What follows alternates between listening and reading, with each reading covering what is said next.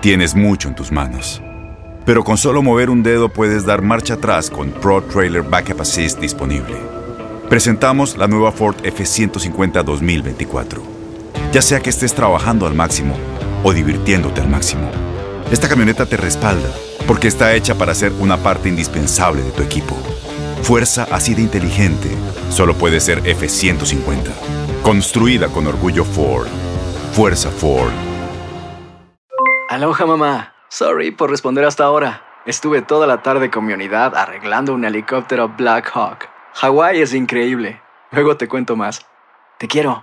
Be All You Can Be, visitando goarmy.com diagonal español. When something happens to your car, you might say,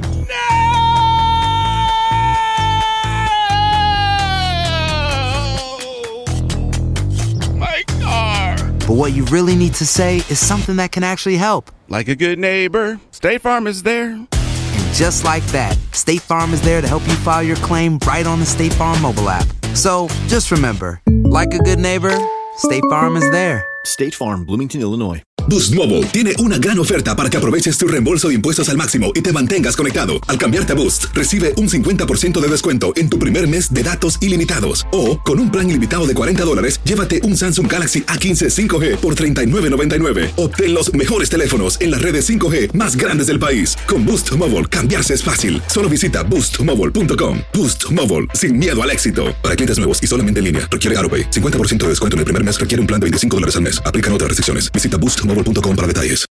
El siguiente podcast es una presentación exclusiva de Euforia On Demand. Bueno amigos, ayer fue, como todos estábamos esperando, la reunión de la Junta de Gobierno del Partido Popular en la que se iban a discutir el- los asuntos sobre la contratación de Roberto Prats y el presidente Héctor Ferrer con la firma eh, DCI Group de Washington en momentos en que gobernaba el Partido Popular Democrático para asumir eh, representaciones contrarias a las de la administración de Alejandro García Padilla y del Partido Popular.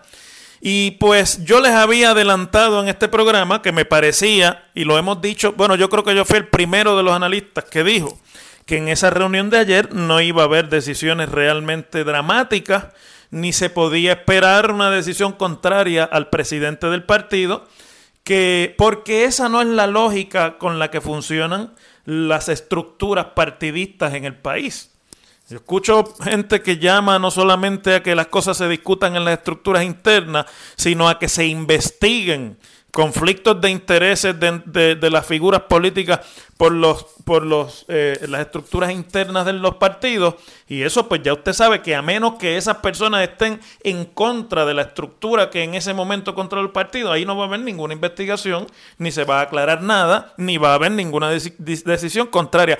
Porque no es en Puerto Rico esa es la lógica natural de todos los lugares y de todos los partidos políticos en el mundo. Los partidos políticos funcionan como si fueran organizaciones cerradas en términos de su liderato y el liderato se tiende a proteger entre el liderato. Y eso, pues, en, un- en algunas veces es de una manera eh, total o otras veces es con disidencia, pero las estructuras oficiales muy pocas veces tienen el efecto de eh, contradecir o de, eh, de ninguna manera castigar a las figuras que dirigen al partido.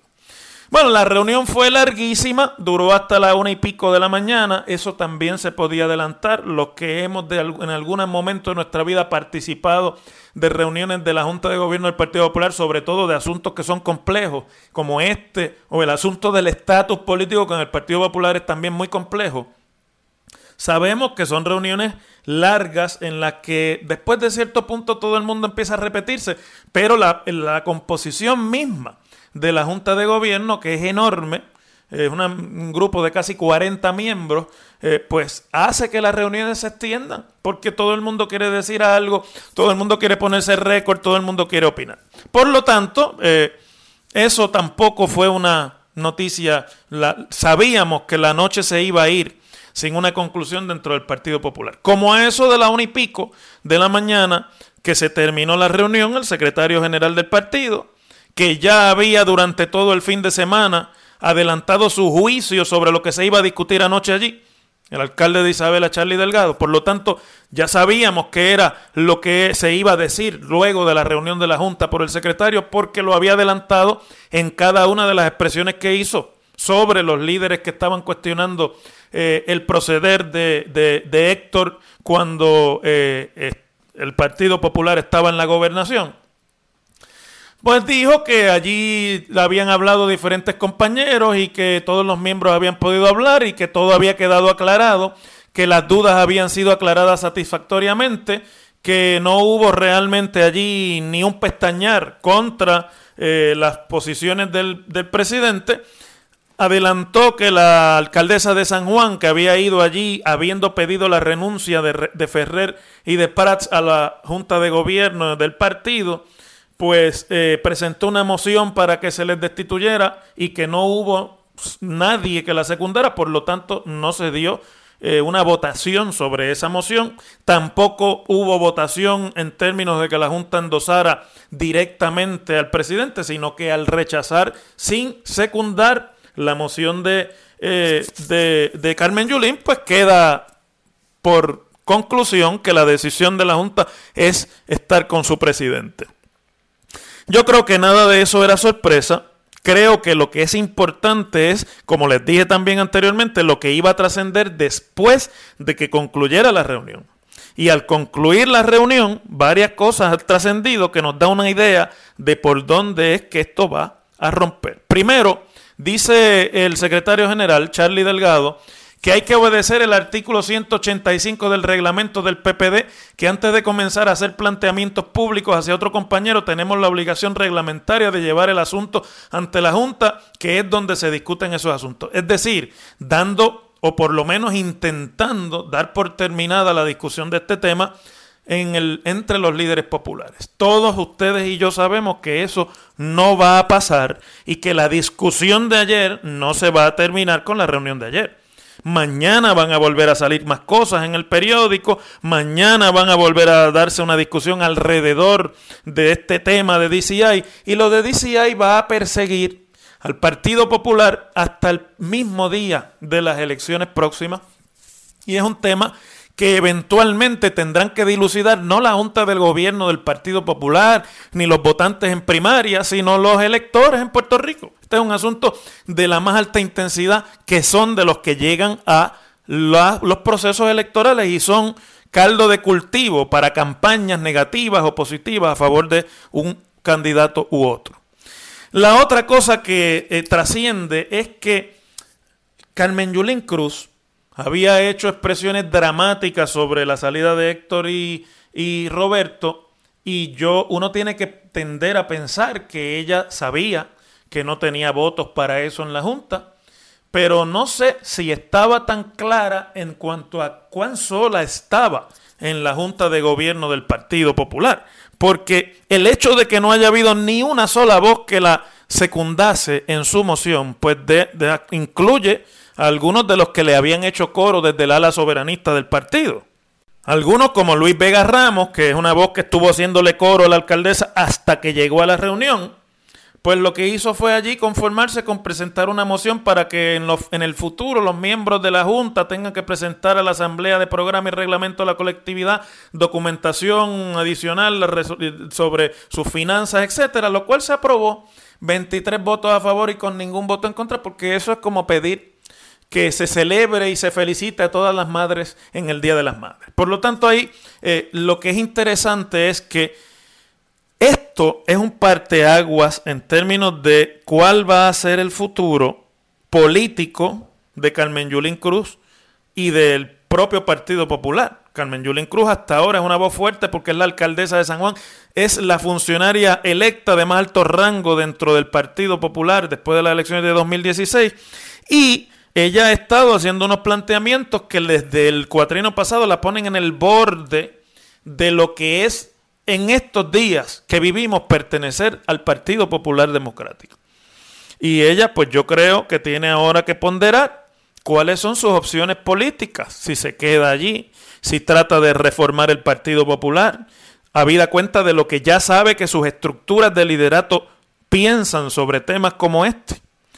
Y en segundo lugar, si decide no estar dentro del partido para viabilizar ella una candidatura fuera del Partido Popular, pues tiene que saber que con muy poca gente de ese liderato cuenta. Eso es importante porque las veces que se han roto partidos en Puerto Rico, cuando lo hizo Barbosa y cuando lo hizo Muñoz Marín después y cuando lo hizo Ferré mucho después, todas esas veces una de las características es que hay líderes importantes que se van con eh, el nuevo movimiento, además del disidente principal. Y habrá que ver si hay voluntad para eso en el Partido Popular en este momento.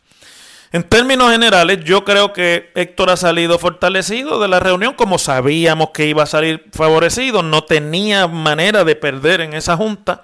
Creo que no se han dado ninguna explicaciones, nada, porque creo que está bastante claro qué es lo que pasó pero creo que el Partido Popular ha decidido sepultar este asunto bajo la alfombra y esperar que en el transcurso de lo que queda del cuatrenio ocurran escándalos de magnitud mayor en el PNP, peleas de magnitud mayor en el PNP, que le permitan al electorado con la memoria corta que permea la vida política en Puerto Rico, olvidar este asunto y no tenérselo en cuenta al candidato del Partido Popular, si es Héctor Ferrer o si es Roberto Prats. Si, si fuera que se da una primaria interna dentro del Partido Popular, pues entonces habrá que ver si es entre Yulín, si es entre Héctor y si es entre Roberto, que eso, cuál grupo prevalece y qué papel este tema va a jugar dentro del electorado primarista del Partido Popular, que es el electorado más fiel y más del corazón del rollo del partido.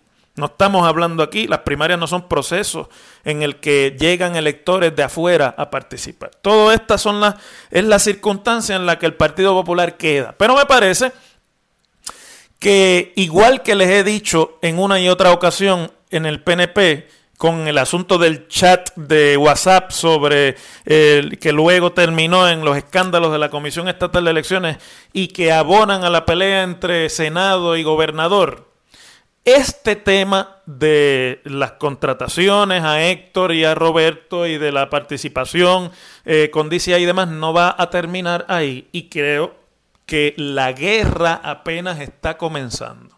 Y los populares, algunos de los cuales participan activamente en la guerra detrás de cada uno de sus candidatos, deben prepararse para que en el resto de lo que queda de aquí a la campaña 2020 o a la primaria que se dará en junio de 2020, como dice la ley, pues este tema y otros sigan dando la vuelta y ciertamente tengan una repercusión eh, amplia en cuanto a lo que es la posibilidad del Partido Popular de unirse, de reorganizarse y de presentarse como opción ante el Partido Nuevo Progresista en la elección que ya lo que queda prácticamente son dos años y pico.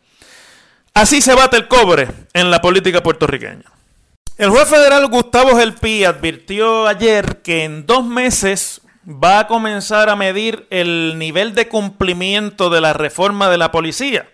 Y esta noticia, aunque pasa por debajo del radar en otras audiciones, aquí no puede pasar debajo del radar porque ustedes recordarán que desde incidentes en que se enfrentó la policía con manifestantes eh, y con personas que protestaban en las calles durante la administración del gobernador Luis Fortuño, ha habido un cuestionamiento sobre la violación de derechos civiles por parte de la policía a ciudadanos en momentos en que eh, pues los ánimos se caldean en el país, son momentos de mucho activismo social. Y, y esta situación de si la policía se ha extralimitado o no, es el objeto de un acuerdo que se firmó entre el Departamento de Justicia Federal de los Estados Unidos, que básicamente ha puesto en sindicatura a la Policía de Puerto Rico, en sindicatura de observación sobre el cumplimiento de estas normas, eh, y el, Tribunal Federal y el gobierno de Puerto Rico. Y ya vamos, ha pasado básicamente un cuatrienio desde que eso eh, se estableció es un proceso que el juez federal Gelpi monitorea desde el Tribunal Federal, que es donde se dan las estipulaciones entre las partes del acuerdo de reforma de la Policía de Puerto Rico. Y el juez ayer dijo que no quería sonar drástico, pero que el incumplimiento que se pueda eh, observar mediante el monitoreo eh, con las, las reglas de la reforma de la Policía de Puerto Rico podría conllevar penalidades económicas o no económicas, desacato o sindicatura a la Policía de Puerto Rico. Dice el juez que lleva cuatro años estableciendo, establecido este proceso para ofrecer adiestramientos y tomar otras medidas correctivas en la policía y que ese periodo termina el 7 de octubre de este año. Hay que recordar también que la ex superintendente de la policía, Michelle Hernández, llegó a la policía de Puerto Rico en la administración de Alejandro García Padilla para hacerse cargo de la implementación de ese acuerdo y que luego cuando se nombró al coronel Caldero como superintendente de la policía, se le nombró a la como rectora de la Academia de la Policía, que es donde se supone que estos adiestramientos y la preparación de los policías se dé. De forma que, que esto va una cosa unida a la otra y que el acuerdo de la policía pues se entendía mejor atendido cuando el gobernador Rosselló anunció que la superintendente suya, la nominada suya al puesto de superintendente, era la misma eh, Michelle Hernández, quien había estado a cargo de la implementación de este acuerdo con los tribunales. Obviamente todos sabemos que después de eso se creó la sombrilla, vino Héctor Pesquera y todo lo demás y salió Michelle Hernández y esto ha estado en el aire desde eh, que eso sucedió. Por otro lado, también hay un monitor que está señalado por el propio tribunal, que se llama Arnaldo Claudio, un oficial que está nombrado para estar pendiente y monitorear de día a día el cumplimiento del acuerdo. Y el juez El Pi dice ayer que Arnaldo Claudio va a comenzar a examinar el cumplimiento en el 90% de las áreas que componen el acuerdo sobre la reforma, pues actualmente la policía y el Departamento de Justicia Federal están por acordar prórrogas, o sea, aplazamientos, oportunidades en 34 de los 237 planes de acción que conlleva el proceso de reforma de la policía. Pero ya sabemos que Claudio hizo un informe sobre, los enfrentamientos del primero de mayo pasado entre la policía y los manifestantes, ahora en el año 2018, y que en ese informe ya ayer también se discutió brevemente, pero lo habíamos discutido ya ampliamente cuando se hizo público, eh, no se había implantado de manera adecuada eh, la figura del comandante de incidente y otra serie de tácticas que se habían acordado, lo cual ha creado una especie de guerra entre este monitor Arnaldo Claudio y el gobierno de Ricardo Rosselló y la figura de Héctor Pesquera, que aunque no es el jefe de la policía per se, porque ahora la policía pertenece a esa sombrilla y es un negociado dentro del Departamento de Seguridad Pública que dirige Henry Escalera, pues todo el mundo sabe que es la figura que ha estado tomando decisiones y que en los momentos en que esto sucedió, pues fue la persona que dio la cara en términos de tomar las decisiones frente a las manifestaciones alrededor de las protestas del primero de mayo. Mientras que el abogado del gobierno en todo esto de Joel Torres dice que la policía, o sea, el negociado de la policía, que la, agencia, está preparando su propio informe. Me imagino que para contrarrestar los señalamientos que va a hacer Claudio y que ya no puede adelantar que van a estar haciéndose en este informe de monitoría. Y eh, dice el abogado de la policía que la dilación de la policía para entregar los documentos que el monitor les ha solicitado para poder evaluar el cumplimiento pues eh, tiene la razón de que son documentos complejos. Se trata específicamente sobre las alegaciones de irregularidades en los traslados, escuchen dónde, dentro de las Fuerzas Unidas de Rápida Acción, que esta unidad, la famosa FURA, de la Policía de Puerto Rico, que se creó por allá en la administración, en la segunda o en la tercera administración de Rafael Hernández Colón, en los años 80 para atender de una manera coordinada el problema de narcotráfico en Puerto Rico, la entrada de droga en el país. Y ahí pues hay unos traslados, hay unas cosas que se está cuestionando por Claudio y aparentemente la policía no tiene una explicación excepto que no ha entregado los documentos. Eh, igualmente, el representante del Departamento de Justicia de los Estados Unidos, Luis Saucedo, dice que tan pronto se inicie la fase de cumplimiento del acuerdo, el gobierno tiene que tener en cuenta que se tienen que cumplir y se tienen que, dar respuestas y cumplimiento a las observaciones que hace el monitor de la policía, que en este caso es Arnaldo Claudio, porque hasta ahora ha habido una resistencia de, la policía de Puerto Rico en algunos de los señalamientos que ha hecho Arnaldo Claudio eh, en la dirección de, de este proceso de monitoreo y de implantación de la reforma de la que se llama la reforma de la policía de Puerto Rico. Yo creo, y, y, les planteo como análisis aquí, amigos, que esta es otra área en la que el gobierno de Puerto Rico ha perdido definitivamente la injerencia sobre sus asuntos ya no solamente es en el asunto fiscal y en el asunto presupuestario, que inclusive tiene efectos sobre lo disponible como recursos para la policía de Puerto Rico poder hacer su labor y comprar sus equipos y pagarle a los policías y todo, todo lo que se sabe que en la policía no funciona adecuadamente por falta de recursos Policías sin equipo, patrullas que no funcionan, policías sin que se les pague las horas extra, trabajando disgustados, todo lo cual crea un ambiente realmente bien difícil de usted administrar un proceso de seguridad pública. Pero además, en el caso particular de la Policía de Puerto Rico, el gobierno federal tiene ya determinada una forma en la que quiere que se corra la policía de Puerto Rico. Esto me recuerda a mí que a principios de la dominación norteamericana en Puerto Rico,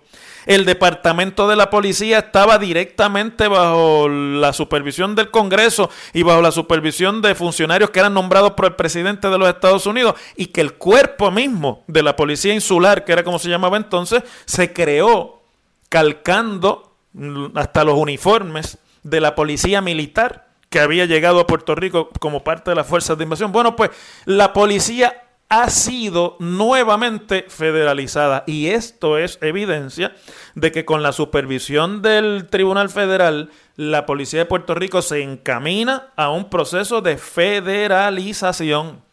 Y que se da, es curioso porque todo el mundo pensaría que el proceso de federalización es para recrudecerlo, para recrudecer las normas de la policía. Y aquí lo que se da como explicación pública es que se tiene que federalizar el proceso en el que la policía hace su trabajo en términos de la observación de los derechos humanos y demás, porque de lo contrario no se podría cumplir con las normas elementales para garantizar las libertades civiles que ustedes saben que han sido cuestionadas en Puerto Rico en cuanto a la policía, tanto por la Unión de Libertades Civiles como por la prensa, como por otros grupos, inclusive dentro de la propia uniformada.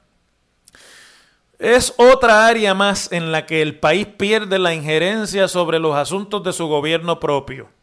No solamente que nos han dicho que no se puede aprobar el presupuesto y que no sabemos, que no sabemos administrar ni supimos pagar la deuda contraída con el país y por lo tanto una Junta de Supervisión Fiscal tiene que sustituir al gobierno de Puerto Rico en esa particular área, sino que ahora se le dictará mediante un proceso de supervisión del tribunal cómo es que se van a llevar a cabo los procesos de seguridad en la policía de Puerto Rico. Si usted me pregunta a mí, cada vez es más claro que a la altura de la segunda década casi del siglo XXI, Puerto Rico tiene muchos menos poderes de los que tenía hace 50 años. Las cosas como son. Bueno, antes de la pausa, si tu reclamación ha sido denegada, retrasada o te pagan muy poco, se te está acabando el tiempo para actuar. Llama al 787-756-4444 que en Merlin Law Group podemos ayudarte. Debes radicar antes de la fecha límite o pierdes tu derecho a obtener compensación. Todos aquellos que no hayan sido sus reclamaciones se las denegaron, se les está tardando mucho o lo que le pagaron no es lo que usted esperaba, tienen aquí la oportunidad de asesorarse con Merlin Law Group y que sus abogados le puedan ofrecer una consulta gratis. A Merlin Law Group usted lo puede acceder a través de la internet en, en puertoricoclaims.org puertoricoclaims.org o por teléfono en el 787-756-4444. Otra vez, 787-756-4444. Merlin Law Group. El pasado podcast fue una presentación exclusiva de Euphoria On Demand. Para escuchar otros episodios de este y otros podcasts, visítanos en euphoriaondemand.com. Boost Mobile tiene una gran oferta para que aproveches tu reembolso de impuestos al máximo y te mantengas conectado. Al cambiarte a Boost, recibe un 50% de descuento en tu primer mes de datos ilimitados. O, con un plan ilimitado de 40 dólares, llévate un Samsung Galaxy A15 5G por $39.99. Obtén los mejores teléfonos en las redes 5G más grandes del país. Con Boost Mobile, cambiarse es fácil. Solo visita boostmobile.com. Boost Mobile, sin miedo al éxito. Para clientes nuevos y solamente en línea, requiere AroPay. 50% de descuento en el primer mes requiere un plan de 25 dólares al mes. Aplican otras restricciones. Visita boostmobile.com para detalles. Todos los sándwiches tienen pan, las hamburguesas también. Pero estos panes, calientes, dorados, suaves y hechos al vapor, estos son especiales. Reservados para lo mejor de lo mejor, el filet fish y tú, en ese orden. Y llévate dos deliciosos filet fish con un patty crujiente de pescado, queso y salsa tártara de McDonald's por 6 dólares. Solo por tiempo limitado, precio y participación pueden variar. No puede ser combinada con ninguna otra oferta. Producto individual a precio regular. Para La voz, porque la venta para amigos y familiares de JCPenney está de vuelta. Y esta semana tenemos un cupón de 30% extra para que prepares a tu familia y hogar esta Pascua. Estos son ahorros adicionales por encima de nuestros precios bajos. Además, comparte el cupón con quien tú quieras, porque siempre es mejor cuando ahorramos juntos. JCPenney, tallas y estilos para todos. Oferta válida del 11 al 17 de marzo. Aplican exclusiones. Detalles en la tienda jcp.com. Este abril te invitamos a nuestra feria virtual Univisión Contigo rumbo a la universidad. Conéctate virtualmente con representantes de colegios y universidades en la costa este, desde Nueva York a Florida. Aprende sobre ayuda financiera, becas y otros recursos para continuar tu educación. Regístrate para asistir y para la oportunidad de ganar una tableta. Te esperamos en Univisión Contigo rumbo a la universidad del 3 al 9 de abril. Regístrate ya en univision.com diagonal universidad.